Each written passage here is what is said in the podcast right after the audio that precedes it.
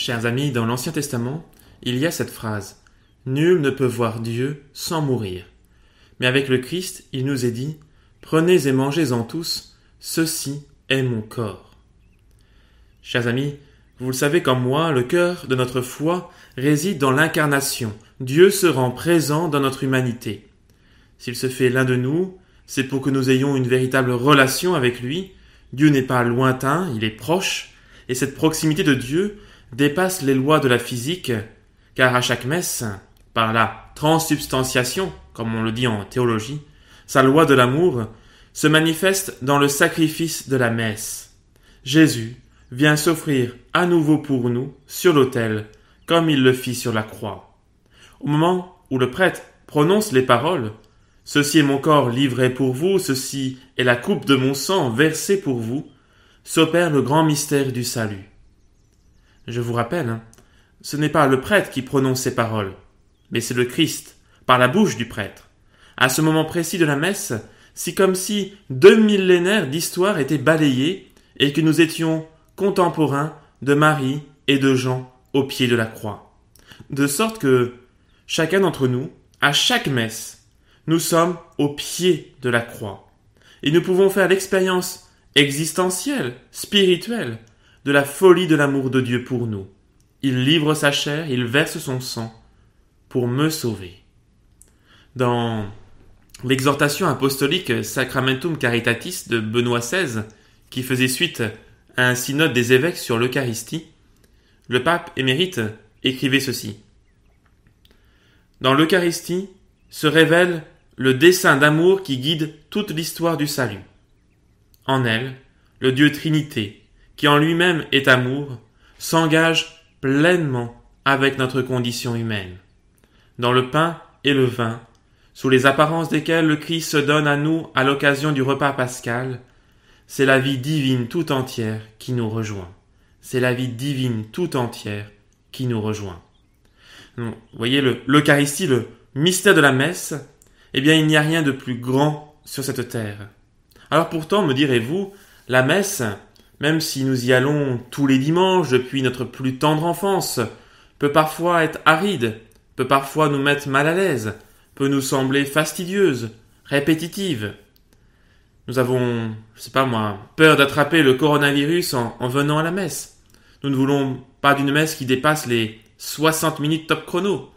Nous ne supportons pas cette personne assise trois bancs plus loin. Nous ne comprenons rien à cause des mauvais micros peut-être, nous ne voulons pas de ce prêtre, nous n'aimons pas ses chants, etc., etc. Des plaintes, nous en avons toujours. Mais ne soyons pas centrés sur notre propre personne. Ici, pendant la messe, c'est Dieu lui-même qui prend un risque, celui de se donner à des âmes pécheresses. Rappelons-nous ces paroles de Jésus. Ne craignez pas ceux qui tuent le corps et qui ne peuvent tuer l'âme. Craignez plutôt celui qui peut jeter dans la géhenne l'âme et le corps. La présence réelle de Dieu au milieu de nous est le signe de son amour. L'Eucharistie est la nourriture de l'amour comme le lait d'une maman est la nourriture de l'amour pour son enfant. Dieu nous aime au point de se rendre présent et de venir en nous pour nous transformer en lui. L'Eucharistie est vraiment le sacrement de l'amour où Dieu vient nous donner sa vie et donc la vie éternelle. Comme le disait le, curé d'Ars, ne dites pas que vous n'en êtes pas digne. C'est vrai, vous n'en êtes pas digne. Mais vous en avez besoin. Dieu est là, dans le mystère de l'Eucharistie, du pain et du vin consacrés. Dieu est là dans le tabernacle de nos églises. Loin des grands discours, ce grand miracle nous conduit à agir avec dévotion, avec respect, avec humilité, avec amour. Approchons-nous de l'Eucharistie comme nous aurions approché de la croix il y a deux mille ans. Et comme le curé d'Ars, devant l'hostie consacrée, nous pouvons prier. Je vous aime, ô mon Dieu, et mon seul désir est de vous aimer jusqu'au dernier soupir de ma vie.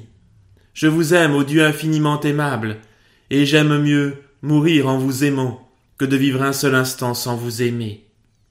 Je vous aime, ô mon Dieu, et je ne désire le ciel que pour avoir le bonheur de vous aimer parfaitement.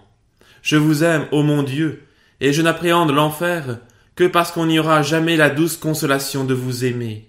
Ô mon Dieu, si ma langue ne peut dire à tout moment que je vous aime, du moins je veux que mon cœur vous le répète autant de fois que je respire. Ah. Faites-moi la grâce de souffrir en vous aimant, de vous aimer en souffrant, et d'expirer un jour en vous aimant et en sentant que je vous aime. Et plus j'approche de ma fin, plus je vous conjure d'accroître mon amour et de le perfectionner. Amen. Chers amis, en ce jour, en cette solennité du corps et du sang précieux du Seigneur, que la bénédiction de Dieu, Père, Fils et Saint-Esprit, descendent sur vous tous et reposent à jamais. Amen.